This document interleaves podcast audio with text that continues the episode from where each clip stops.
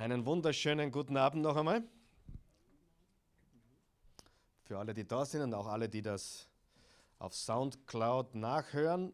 Wir freuen uns, dass wir gemeinsam das Wort Gottes studieren dürfen. Heute konzentrieren wir uns im Wesentlichen auf vier Verse.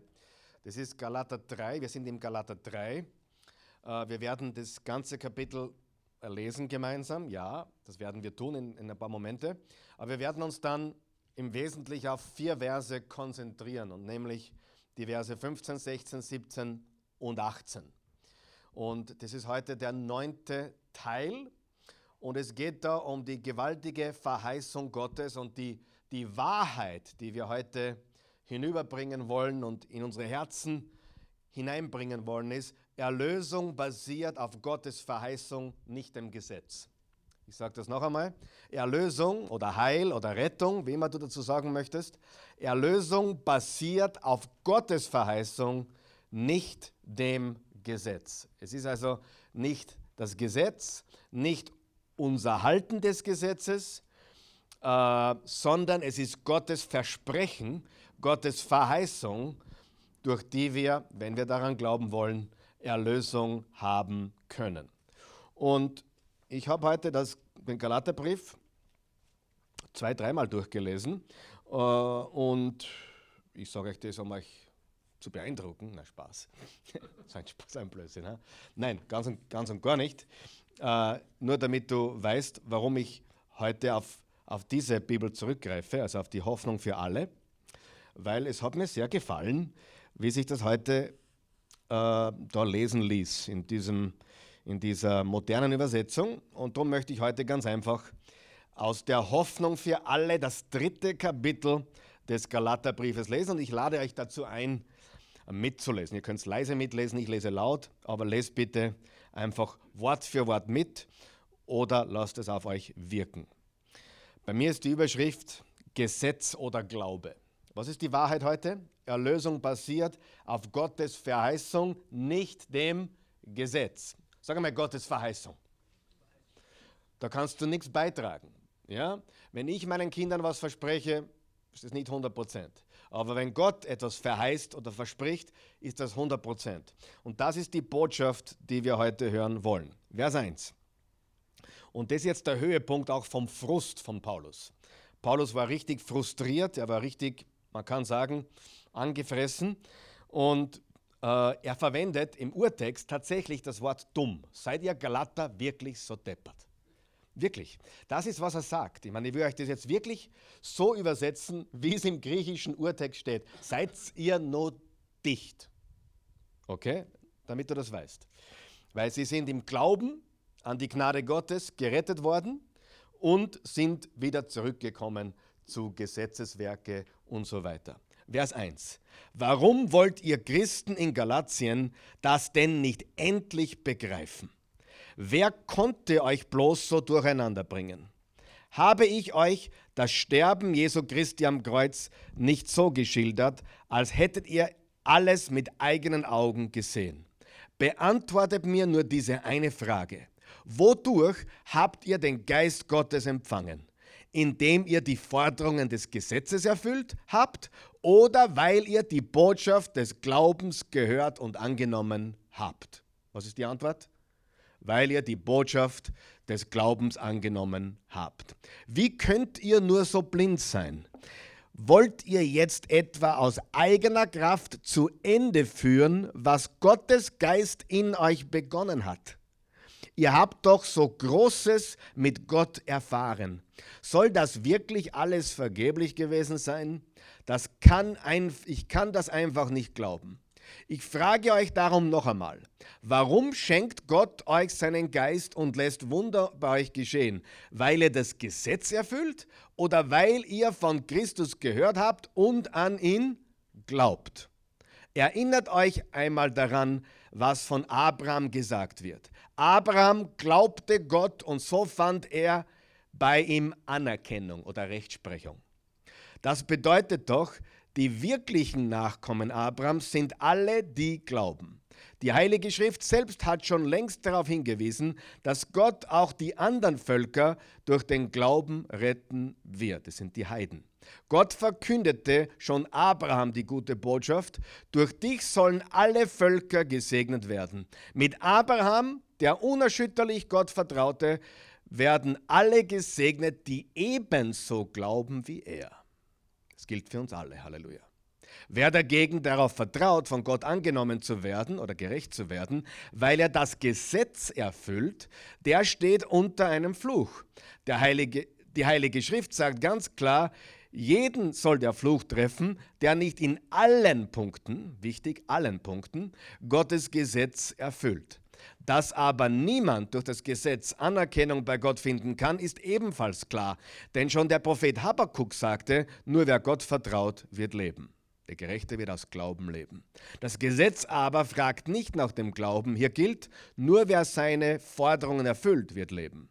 Von diesem Fluch des Gesetzes hat uns Christus erlöst. Als er am Kreuz starb, hat er diesen Fluch auf sich genommen, wie es vorausgesagt war. Wer so aufgehängt wird, ist von Gott verflucht. Der Segen, den Gott Abraham zugesagt, zugesagt hatte, sollte durch den Tod Jesu am Kreuz allen Völkern geschenkt werden und durch den Glauben an Christus werden wir alle den Geist Gottes empfangen, wie Gott es versprochen hat. Jetzt kommen unsere vier Verse, die wir heute anschauen werden. Vers 15 bis 18. Liebe Brüder und Schwestern, ich möchte einmal ein ganz alltägliches Beispiel gebrauchen. Ist ein Testament einmal ausgefertigt und rechtsgültig, dann kann niemand etwas hinzufügen oder gar das Testament selbst für ungültig erklären. So ist es auch mit den Zusagen Gottes an Abraham. Betrachten wir sie genauer, dann stellen wir fest, Gott gab sein Versprechen Abraham und seinem Nachkommen. Es heißt nicht Abraham und seinen Nachkommen, als ob viele gemeint wären. Gott sagt ausdrücklich deinem Nachkommen, also einem einzigen. Dieser eine ist Christus.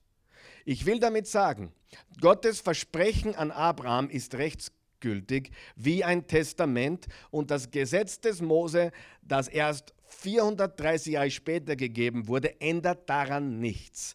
Gottes Versprechen wird deshalb nicht ungültig.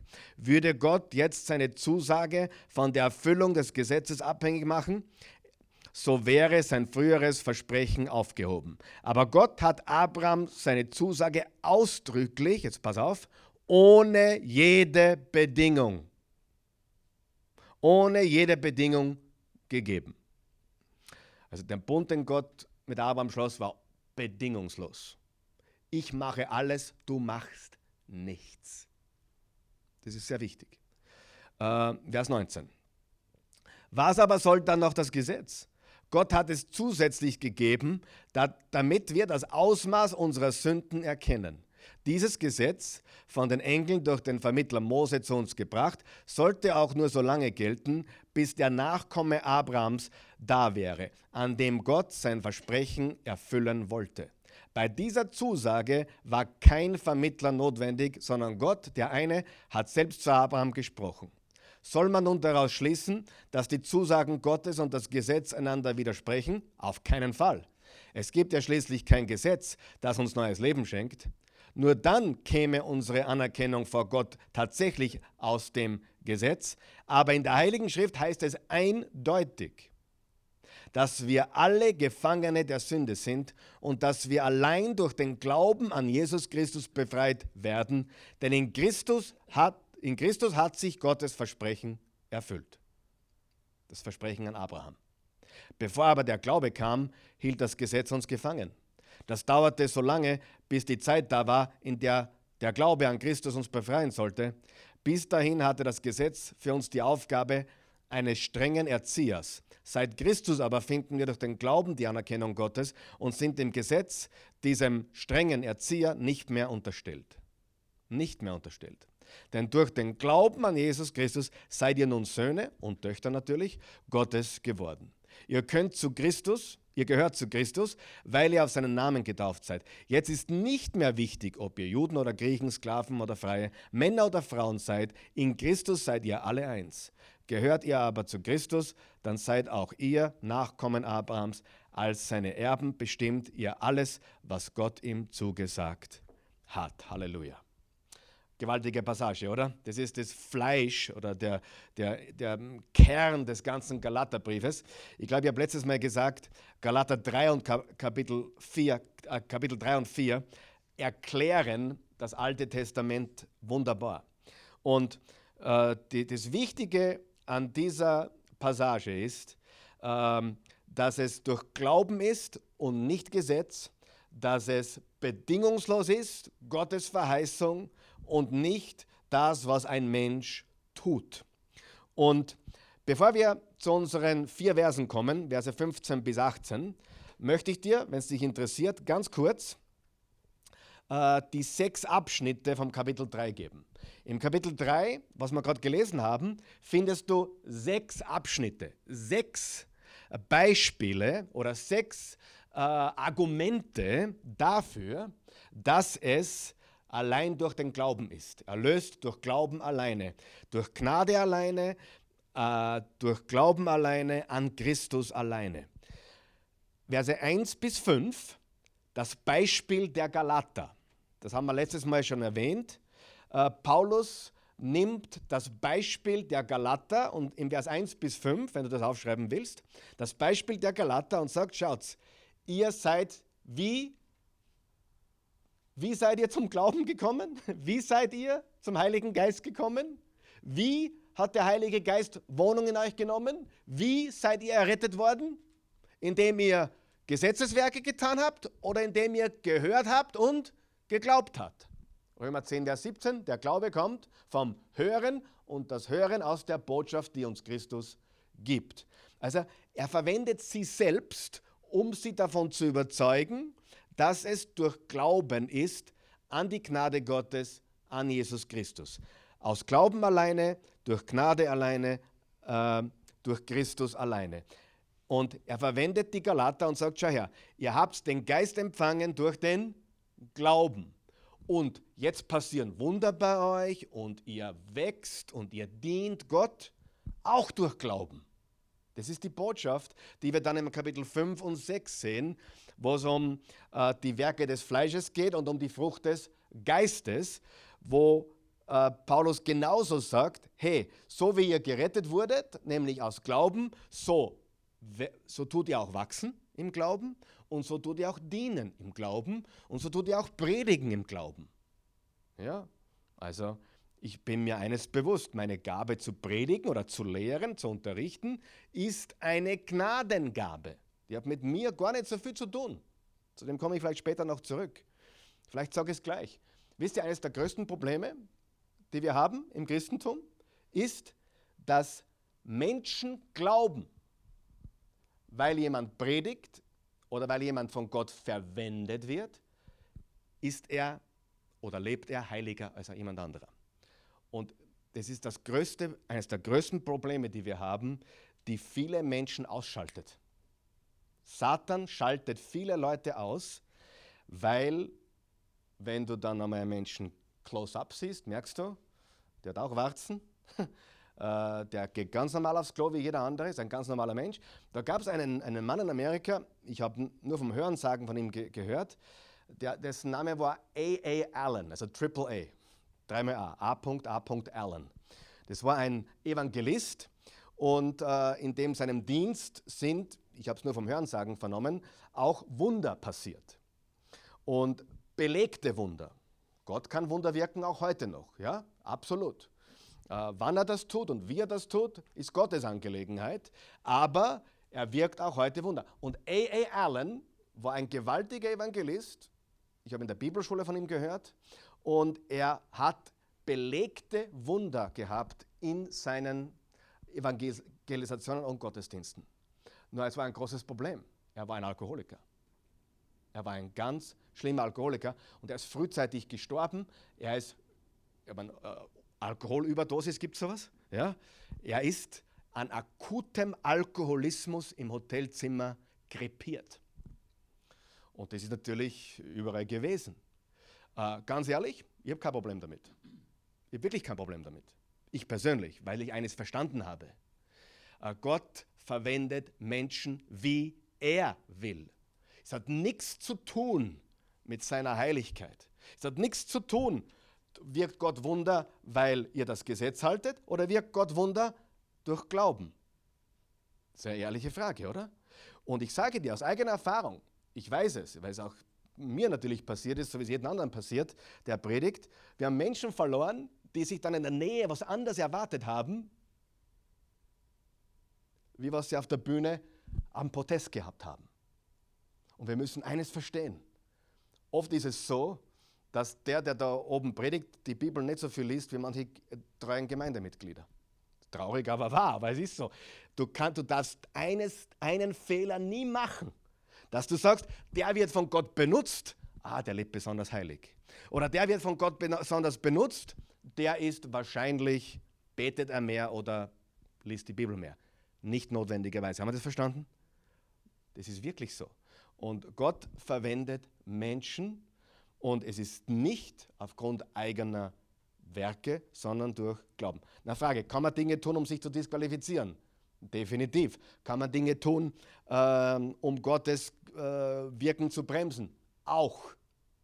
Aber wir haben immer wieder Beispiele gesehen, immer wieder und immer wieder, wo man sich auf die Birne greift, wie verwendet Gott diesen oder jenen oder die oder diejenige und die fragst du wirklich, wie das sein kann. Und das ist etwas, wo viele Leute ausgeschalten werden. Viele. Weil sie sehen und sehen und sagen, ah, das passt nicht ganz zusammen. Der da sagen, es passt oft nicht zusammen. Und jeder Prediger, der, der was anderes sagt, der, jeder, der, ähm, jedes Jahr, wenn wir unsere bestimmten Serien machen, sei es eine Liebesserie oder jedes Jahr, wir haben nie so viel Stress in der Ehe, wie wenn ich über die Ehe predige. Nie. Das ganze Jahr nicht. Ja? Äh, wir haben einfach ein falsches Denken. Gott wirkt nicht so, wie du glaubst. Du kannst doch nicht sagen, jetzt lebe ich besonders heilig, damit Gott mich mehr benutzt. Vielleicht, vielleicht auch nicht. Ja? Wenn du äh, heilig sein willst, damit du gut dastehst, damit du dir was verdienst, hm. es ist aus Glauben. Ja, äh, ja natürlich, äh, wir werden im Galater 5 dann sehen, dass es keine Lizenz gibt zum, zum, zum Deppertsein sozusagen, aber wir müssen verstehen, es ist der Glaube und nicht das Halten der Gesetze. Amen. So werden wir gerettet, so dienen wir, so wachsen wir. Wir werden gerettet durch den Glauben, wir wachsen durch den Glauben, wir dienen durch den Glauben. Und es ist eine Gnadengabe, wenn du predigen kannst, ist eine Gnadengabe, wenn du äh, gewisse andere Dinge äh, als Befähigung hast, aber es ist Gottes Gnade. Okay? Also das Beispiel der Galater, Vers 1 bis 5. Dann Vers 6 bis 9, das Beispiel des Abraham. Auch wiederum erlöst durch Glauben. Verse 1 bis 5, das Beispiel der Galater. Verse 6 bis 9, das Beispiel des Abrahams. Ich habe jetzt aber nicht gesagt, dass du zum Saufen anfangen sollst, gell? damit du von Gott verwendet wirst. Das ist sehr klar, oder? Das haben wir schon verstanden. ja. Äh, es ist keine Garantie. Ist auch das keine Garantie. Das ist aber ein Beispiel davon, dass es eben Gott ist, der wirkt, durch den Glauben und nicht ein perfekter Mensch. Beispiel des Abrahams, Verse 6 bis 7, erlöst durch Glauben. Dann drittens, Verse 10 bis 14, Gesetz bringt Fluch, haben wir gesagt. Das ist wiederum ein Beweis, dass wir erlöst sind durch den Glauben. Gesetz bringt Fluch, Verse 10 bis 14, erlöst durch Glauben. Dann der vierte Abschnitt, Erlösung basiert auf einer Verheißung, Verse 15 bis 18. Und das heißt wiederum, es ist durch Glauben. Erlösung basiert auf einer Verheißung. Verse 15 bis 18. Ich wiederhole es dann nochmal für die, die es nicht ganz mitgeschrieben haben. Und fünfter Abschnitt, Verse 19 bis 26. Der Zweck des Gesetzes ist nicht Erlösung. Das Gesetz kann nicht retten. Darüber spricht er in Verse 19 bis 26 und dann äh, Verse 27 bis 29. Erlösung ist durch unsere Verbindung mit Christus. unsere Verbindung mit Christus. Nicht das Gesetz rettet, sondern Christus rettet. Ich wiederhole. Erster Abschnitt, das Beispiel der Galater, Verse 1 bis 5. Zwei, also beweist, erlöst durch Glauben. Zweiter Abschnitt, Beispiel des Abrahams, Verse 6 bis 9, erlöst durch Glauben. Dritter Abschnitt, Gesetz bringt den Fluch, Vers 10 bis 14, erlöst durch Glauben. Vierter Abschnitt, Verse 15 bis 18, Erlösung basiert auf einer Verheißung. Das be beweist, es ist durch Glauben, weil es eine Verheißung ist, ein Versprechen ist. Fünfter Abschnitt, Verse 19 bis 26, der Zweck des Gesetzes ist nicht Erlösung, sondern die Sünde offenbar zu machen, die Sünde zu verstärken, damit sie sichtbar wird.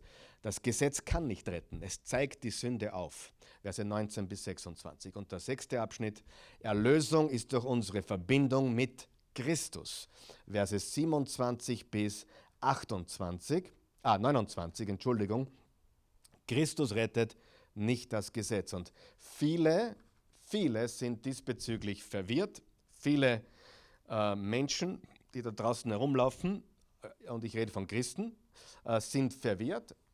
Äh, ungläubige Menschen äh, können es gar nicht verstehen oder verstehen das Evangelium noch nicht.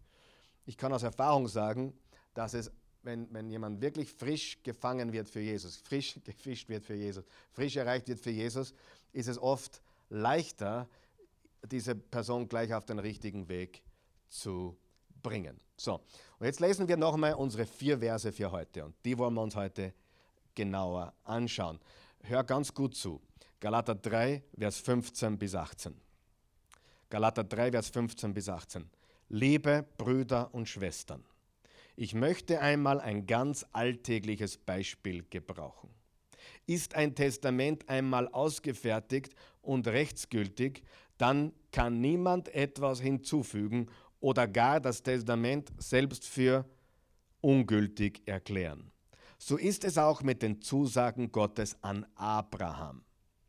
Betrachten wir sie ge genauer, dann stellen wir fest, Gott gab sein Versprechen oder Verheißung Abraham und seinem Nachkommen.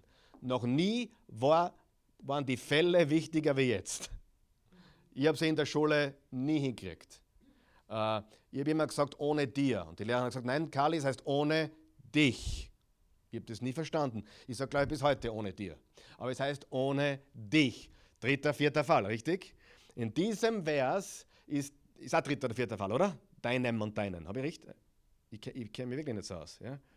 Ich bin nur mündlich, kann ich Deutsch relativ gut schreiben, darüber machen wir noch schwer. Aber mit den Fällen. Gott gab sein Versprechen Abraham und seinem, seinem Nachkommen. Es heißt nicht Abraham und seinen Nachkommen, als ob viele gemeint wären. Sind es überhaupt Fälle oder ist es was anderes? Einzahl, Mehrzahl. Schau, ich bin, schau. Aber ich komme wenigstens drauf, wenn ich einen Fehler mache. Und ihr, ihr lasst mich bald sterben, oder? also, Gott gab sein Versprechen Abraham und seinem Nachkommen. Es heißt nicht Abraham und seinen Nachkommen, als ob viele gemeint wären. Gott sagt ausdrücklich deinen Nachkommen als einem einzigen. Dieser eine ist Christus. Ich will damit sagen, Gottes Versprechen zu Abraham ist rechtsgültig wie ein Testament und das Gesetz des Mose, das erst 430 Jahre später gegeben wurde, ändert daran nichts. Gottes Versprechen wird deshalb nicht ungültig. Würde Gott jetzt seine Zusage von der Erfüllung des Gesetzes abhängig machen, so wäre sein früheres Versprechen aufgehoben, aber Gott hat Abraham seine Zusage ausdrücklich ohne jede Bedingung gegeben. Wir, wir, werden jetzt ein bisschen was studieren, was vielleicht für einige neu ist und einige vielleicht äh, ja, eine gute, gute Wiederauffrischung ist. Äh, aber Gott, Gott, was hat Gott mit Abraham getan? Gott hat einen Bund mit Abraham gemacht. Im, im, äh, im, im Theologischen sagt man, Gott hat einen Bund mit Abraham geschnitten. Ein, ein Bund wurde geschnitten. Weil da wurden Tiere äh, geopfert, dann in, in Stücke geschnitten und, und Gott kam und, und, und hat einen Bund mit Abraham geschnitten. Das kannst du nachlesen, Genesis 15 bis 18 in diesen Kapiteln, wo Gott einen Bund mit Abraham geschnitten hat. Und wir haben auch dort zuerst gelesen, dass Gott dem Abraham im Voraus das Evangelium oder die gute Botschaft verkündet hat. Er hat ihm gesagt, äh, durch deinen Nachkommen, Einzahl, Einzahl, äh, wird der Segen kommen. Und äh, natürlich geht es über Isaac und Jakob, David und so weiter, aber gemeint ist Jesus Christus, der durch diese Linie von Abraham über David etc. kommt, äh, dann letztendlich über Maria, auch eine Nachkommin Davids und Abrahams, ist Christus geboren. Und dieser Nachkomme ist also äh, ein einziger Same oder ein einziger Nachkomme und das ist Jesus Christus. Und ich möchte jetzt ganz kurz äh, über vier, vier Bündnisse äh, erzählen.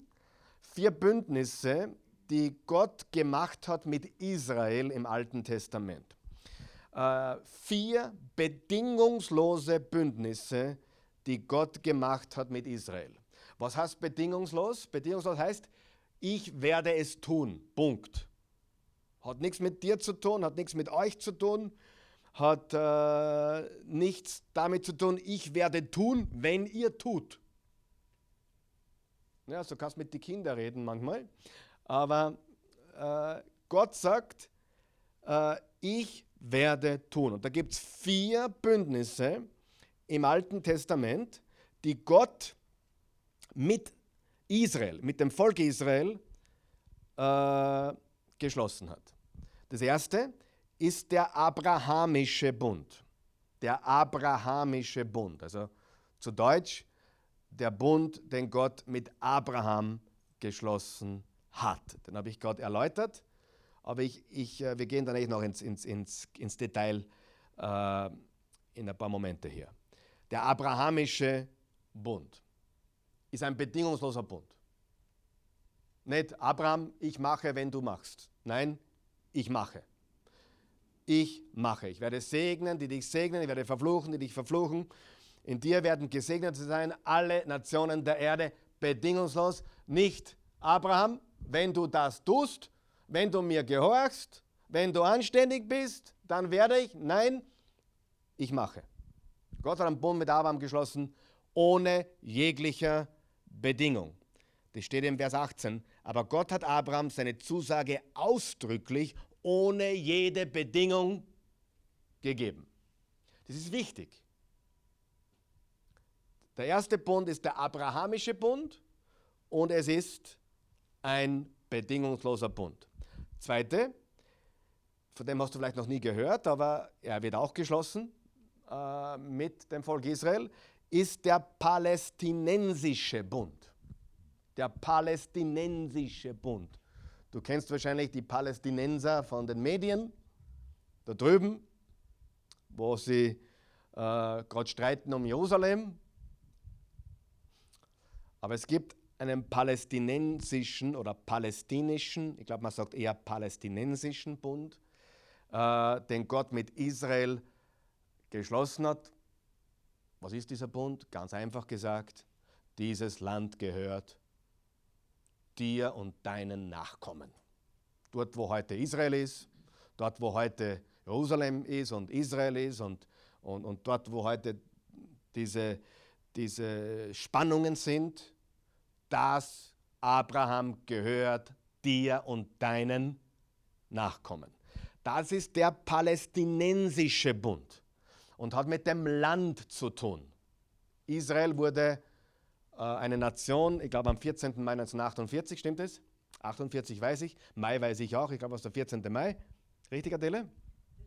Ja, ist der 14. Mai 48 wurde Israel zu einer Nation erklärt. Interessanterweise genau dort, wo Abraham das Versprechen bekommen hat, dieses Land gehört dir und deinen Nachkommen. Das ist der palästinensische Bund. Ist ein bedingungsloser Bund. Die meisten Juden ähm, bekennen Jesus nicht als Messias. Es werden täglich mehr, Halleluja.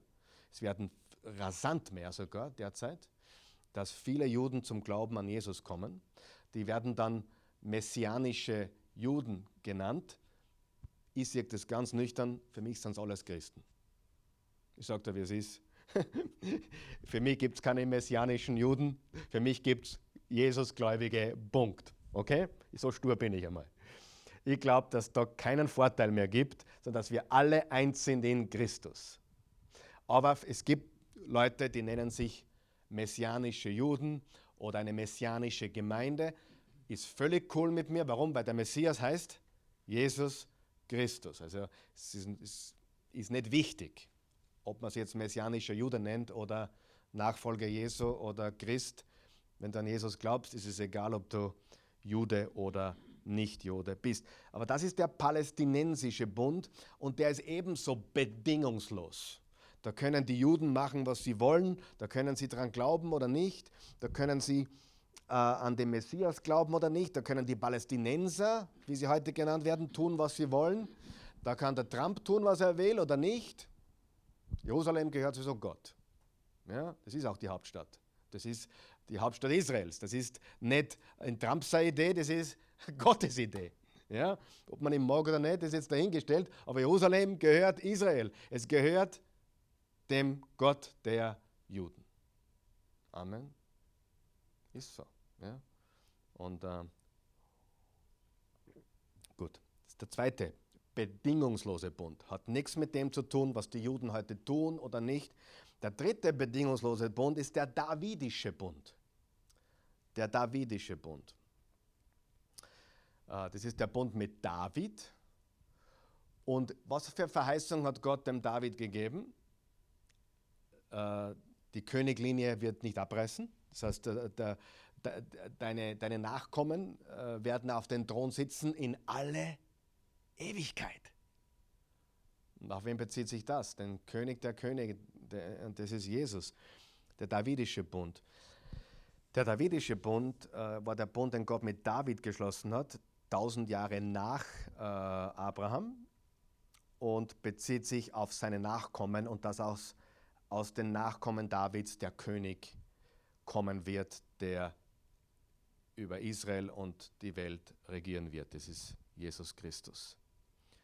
Übrigens, wenn du ins Alte Testament schaust, ich glaube, wir sind alle einig, Abraham, David und Mose vielleicht als dritter, das sind die drei prominentesten Namen, oder? Abraham, David, Moses. Das sind die drei prominentesten Namen im Alten Testament. Und dann gibt es noch einen bedingungslosen Bund, das ist der neue Bund. Der neue Bund. Ich werde dann noch ein bisschen näher darauf eingehen, ähm, aber es ist wichtig, dass wir verstehen, die, die vier Bündnisse, die vier bedingungslosen Bündnisse, die Gott gemacht hat mit Israel. Wiederholen wir sie kurz. Der abrahamische Bund, der palästinensische Bund, der davidische Bund und der neue Bund. Und jetzt gibt es einen bedingten Bund. Und das ist das mosaische Gesetz. Okay? Das heißt, wir haben vier bedingungslose Bündnisse oder Bünde. Abrahamischer Bund, palästinensischer Bund, davidischer Bund und neuer Bund. Und wir haben zwischendrin einen bedingten Bund, das nennt sich das mosaische Gesetz. Und was heißt bedingt? Ganz klar, lesen wir 5. Mose 28. Wenn ihr tut, dann werde ich euch das tun. Wenn ihr nicht tut, dann wird dies oder jenes passieren. Das heißt, der bedingte Bund, ich werde tun, wenn. Wenn ihr brav seid, wenn ihr anständig seid, wenn dann. Das ist das mosaische Gesetz. Und was wir in unserer Passage gelesen haben, ist, dass das mosaische Gesetz 430 Jahre nach dem Bundschluss oder Bündnisschlusses mit Abraham gekommen ist. Und wir haben auch gelesen, dass dieses mosaische Gesetz mit Jesus Christus endet. Was lernen wir daraus? Es betrifft das, was Gott dem Abraham verheißen hat, nicht. Es berührt es nicht einmal. Hat damit nichts zu tun. Und wir werden nächste Woche genauer sehen, warum das Gesetz gegeben wurde. Nämlich um die Sünde als solche sichtbar zu machen. So, ist das alles verständlich? Ja?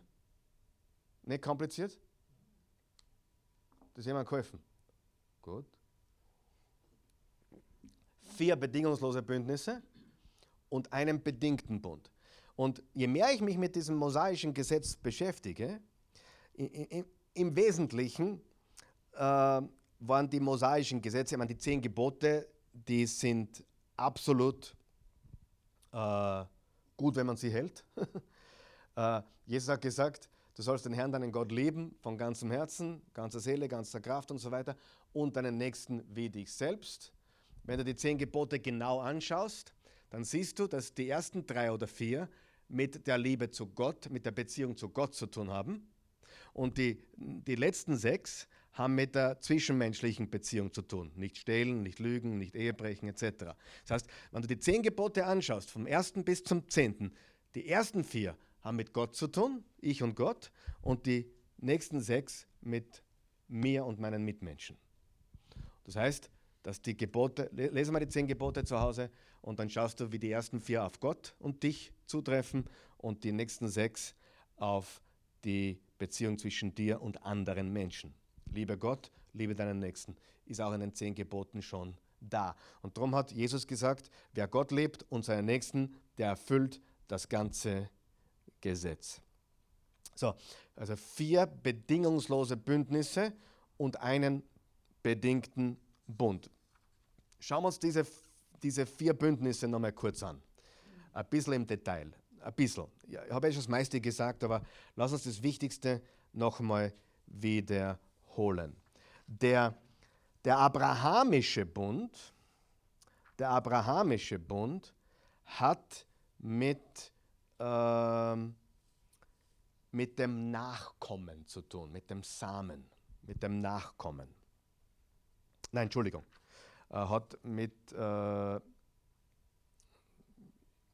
hat mit dem, mit, dem, ähm, mit dem Segen zu tun. Dem Segen zu tun. Der Segen Abrahams komme über die Heiden. Also Heil durch Glauben für die ganze Welt. Das war die, der, der Bund, den, den Gott mit Abraham geschlossen hat. Wir sehen also den abrahamischen Segen. Äh, Jesus wurde zum Fluch für uns, Galater 3, Vers 13, damit der Segen Abrahams über die Heiden komme, über alle Nationen. Ja? Das heißt, der abrahamische Bund hat mit dem Segen zu tun. Und was ist dieser Segen? Gerechtigkeit. Gerechtigkeit. Genesis 15, Vers 6. Abraham glaubte Gott und das wurde ihm zur Gerechtigkeit angerechnet. Das Evangelium. Gerechtigkeit. Nicht durch Werke, sondern durch Glauben alleine. Der abrahamische Bund ist der Segen. Der palästinensische Bund ist das Land. Das Land. Das Land. Und ich meine, wenn du das nicht siehst, was da gerade abgeht, und wenn du Israel studierst und was heute abgeht unter den Juden und auch da, wo das Land ist, dann siehst du, wie die Bibel sich erfüllt. Absolut erfüllt. Okay? Das heißt, wiederholen wir es nochmal. Der, der abrahamische Bund bezieht sich auf den Segen, den Segen Abrahams, der über alle Nationen kommen wird. Und dieser Segen ist primär Gerechtigkeit. Gerechtigkeit. Der palästinensische Bund ist ganz einfach das Versprechen, dieses Land gehört euch. Das kannst du nachlesen, Genesis 15 und Genesis 18 hat Gott das äh, auch dem, dem Abraham versprochen. Okay? Der Davidische Bund hat mit dem Nachkommen zu tun, mit dem Nachkommen. Der Nachkomme. Nämlich der Same oder Same, der Nachkomme oder Same oder König oder Christus oder Messias. Und das kannst du ganz genau nachlesen. Schreib dir das auf für später, für Hausaufgabe. 2. Samuel, Kapitel 7, Vers 12 bis 17. 2. Samuel, 2. Samuel, Kapitel 7, Vers 12 bis 17. Da verspricht Gott dem David die ewige Königherrschaft. Dein Nachkomme, dein Same wird ewig auf dem Thron sitzen. Okay? Also, der abrahamische Bund bezieht sich auf den Segen und auch auf das Land, auf den palästinensischen Bund. Ähm, und der davidische Bund bezieht sich auf den Nachkommen, den Samen, dem König, dem Christus, dem Messias. 2 Samuel 7, Vers 12 bis 17. Dazu fällt mir ein Genesis 3, Vers 15, wo Gott im, im Garten von Eden noch, im Paradies noch, wo sie gesündigt hatten und wo Gott zur, zur ähm, wo Gott sagt, ähm, du, äh, die, die, die, Schlange wird, die Schlange wird ihn an der Ferse äh, stechen oder beißen, aber er, der Nachkomme, der Same, wird ihm den Kopf, wird der Schlange den Kopf zertreten. Der Same, der Same der Frau, so steht geschrieben. Der Nachkomme oder der Same der Frau wird der Schlange den Kopf zertreten. Und der Nachkomme der Frau der Same der Frau ist Jesus Christus. Wenn du mich fragen würdest, äh, sag mir bitte die erste Andeutung auf Jesus in der Bibel, ganz einfach, Genesis 3, Vers 15. Der Nachkomme, der Same der Frau.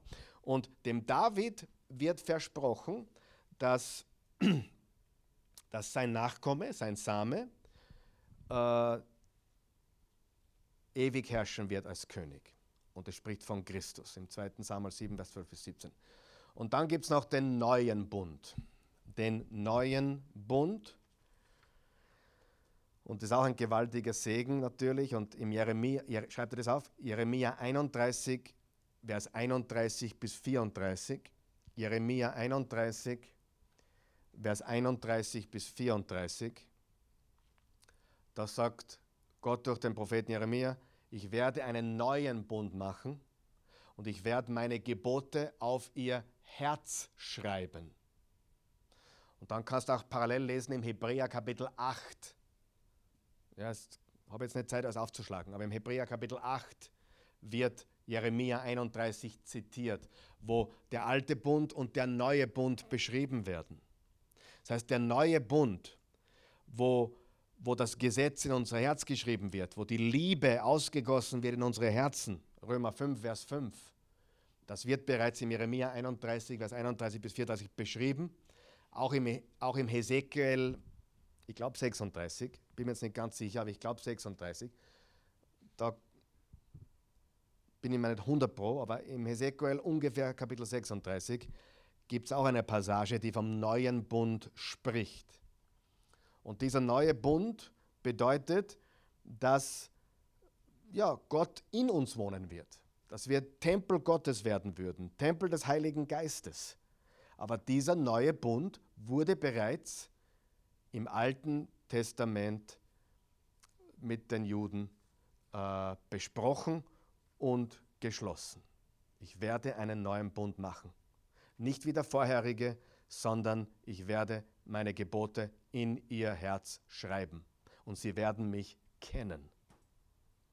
Wie heißen die vier bedingungslosen Bündnisse im Alten Testament?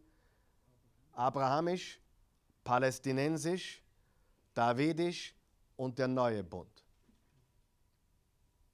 Es hat mit dem Segen zu tun, der Gerechtigkeit, hat mit dem Land Israel zu tun, palästinensische Bund, hat mit dem Messias zu tun, der, äh, dem David als Same äh, versprochen wurde und hat mit dem Segen zu tun, den neuen Bund, dass wir alle äh, Gott in unserem Herzen tragen würden durch den Glauben an Jesus. Das, ist, das sind die bedingungslosen Bündnisse. Ich hoffe, ihr habt das gescheit erklärt alles. Gut. Ich meine, es ist, ja, super. Und jetzt noch kurz über den bedingten Bund sprechen oder das mosaische Gesetz, weil das ist zwischen hineingekommen. Das hat in Wirklichkeit, je mehr du darüber nachdenkst, hat es mit uns nichts zu tun. Äh, und primär, äh, was, die, was diese Judaisten gelehrt haben, war, okay, Jesus, aber Beschneidung, koscher essen und äh, die Reinigungsvorschriften wahrscheinlich, würde ich sagen. Ähm, was, was, was gehört da? Sabbat, genau. Das hat mir gefällt. Ich habe gewusst, mir fällt was. Im Prinzip diese drei Sachen, oder vier, eigentlich drei Sachen. Beschneidung, Sabbat und Koscher essen. Also die richtigen Tage einhalten, das richtige Essen essen und ähm, mir fällt schon wieder an. Und Beschneidung. Ich weiß sehr, aber mir fällt es dann irgendwo. Hab ja noch. Gut, der bedingte Bund. Und eben, Paulus hat gesagt, na, koscher Essen, Beschneidung, Sabbat nicht notwendig, um ewiges Leben zu haben. Das heißt, ein Mensch muss nicht zuerst zum Judentum bekehrt werden, bevor er zu Christus bekehrt werden kann. Das war ja die Lehre. Zuerst zum Judentum konvertieren und dann übers Judentum zum, zum Christentum konvertieren. Und Gott sei Dank können wir ohne den Umweg Judentum direkt zu Christus gehen. So, und das mosaische Gesetz wurde am Berg Sinai gegeben, war ganz einfach. Gehorsam ist gleich Segen, Ungehorsam ist gleich Fluch. Und wie wir gerade gelesen haben, im Galater 3 auch, es gilt von Moses bis Christus. Und daher sage ich ganz deutlich, wir sind und waren niemals unter dem mosaischen Gesetz. Wir sind es nicht und wir waren es nicht. Ja, was ist dann mit dem moralischen Gesetz? Danke für die Frage. Du sollst den Herrn, deinen Gott lieben, von ganzem Herzen und deinen Nächsten wie dich selbst. Wir, wir werden nicht der Moral äh, wie sagt man, ent, enthoben. Überhaupt nicht. Ganz im Gegenteil. Es wäre eigentlich eine Schande, wenn wir weniger tun würden unter der Gnade, als die, die unter dem Gesetz getan haben. Also wäre, wäre eigentlich schade, wenn wir schlechter abschneiden würden wie die unter dem Gesetz. Weil wir jetzt die Liebe haben und die Power haben, Gott zu dienen. So, und ich lese nochmal Vers 16 ganz kurz. Galater 3, Vers 16.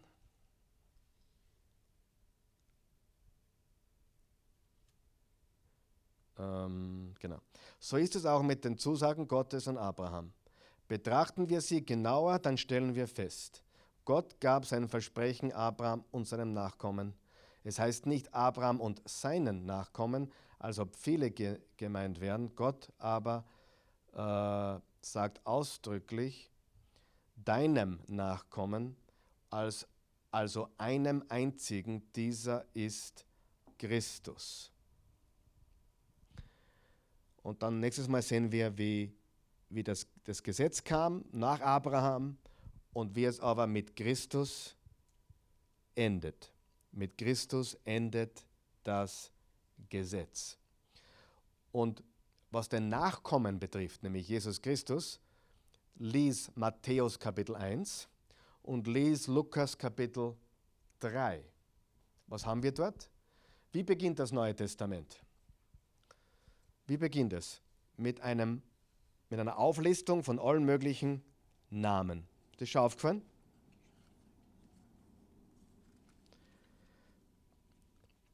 Dieses Buch berichtet die Geschichte von Jesus Christus. Er ist Davids und Abrahams Nachkomme. der erste Vers im Neuen Testament. Er ist Davids und Abrahams Nachkomme. Abraham war der Vater Isaaks. Von Isaak stammen in direkter Linie ab Jakob etc. etc. Okay, und das gleiche hast im Lukas 3. Was ist der Unterschied zwischen Matthäus 1 und Lukas 3? Äh, Matthäus 1 geht über Josef, den Stiefvater oder Ziehvater von Jesus, und Lukas 3 geht über Maria, die eigentliche richtige Linie. Beide führen aber durch David und Abraham. Und im Lukas du es bis nach Adam zurück, im Matthäus du es nur von Abraham bis Jesus. Okay? Aber beide sprechen vom Nachkommen. Das Gesetz kam später und endet mit Christus. Und abschließend ein Vers noch bitte. Römer 11, Vers 6. Der Römerbrief ist der große Bruder vom Galater. Aber da wird man dann ein Jahr picken bleiben, wenn man den studieren. Der ist, der ist sehr intensiv. Römer 11, Vers 6, schau, was da steht. Wenn das aber ein unverdientes Geschenk war, dann hatte es nichts mit eigenen Leistungen zu tun, sonst wäre ja sein Geschenk nicht mehr unverdient. Adele, hast du eine ältere Bibelübersetzung? Les vor. So geht es jetzt auch zu dieser Zeit, dass einige übrig geblieben sind nach der Wahl der Gnade. Ist es aber Gnade, so ist es nicht aus Verdienst der Werke, sonst wäre Gnade nicht Gnade. Genau. Sehr gut. Also entweder es ist Gnade oder es ist nicht Gnade. Wenn es Verdienst ist, ist es nicht Gnade und wenn es ein Geschenk ist, dann ist es kein Verdienst. Das ist die Botschaft, die wir gelernt haben. Und äh, Heute habe ich versucht, ein bisschen Hintergrundwissen oder Hintergrundinformation zu geben über die Bündnisse und nächstes Mal werden wir das dritte Kapitel dann abschließen. Lass uns beten. Guter Gott, wir danken dir für dein wunderbares Wort. Danke, dass dein Wort uns erleuchtet und, und in unserem Herzen ähm, ja, aufgeht und Frucht bringt. Wir danken dir dafür, dass wir gerecht gesprochen sind, aus, aus Gnade, durch Glauben und alleine durch Jesus Christus. Und wir danken dir dafür, dass es bedingungslos ist, dass du diese Bündnisse, die du gemacht hast mit Abraham und David und auch der neue Bund, dass sie vollkommen bedingungslos sind, dass du dich entschlossen hast, einen Weg zu bereiten, äh, wo wir vertrauen dürfen, wo wir glauben dürfen und dass es nicht mehr das Gesetz ist, wo, wo Gehorsam Segen bringt und Ungehorsam den Fluch, sondern du hast gesagt, wir werden aus Glauben gerecht gemacht. Äh, der, der glaubt, ist vor dir gerechtfertigt. Und dafür danken wir dir. Danke. Amen.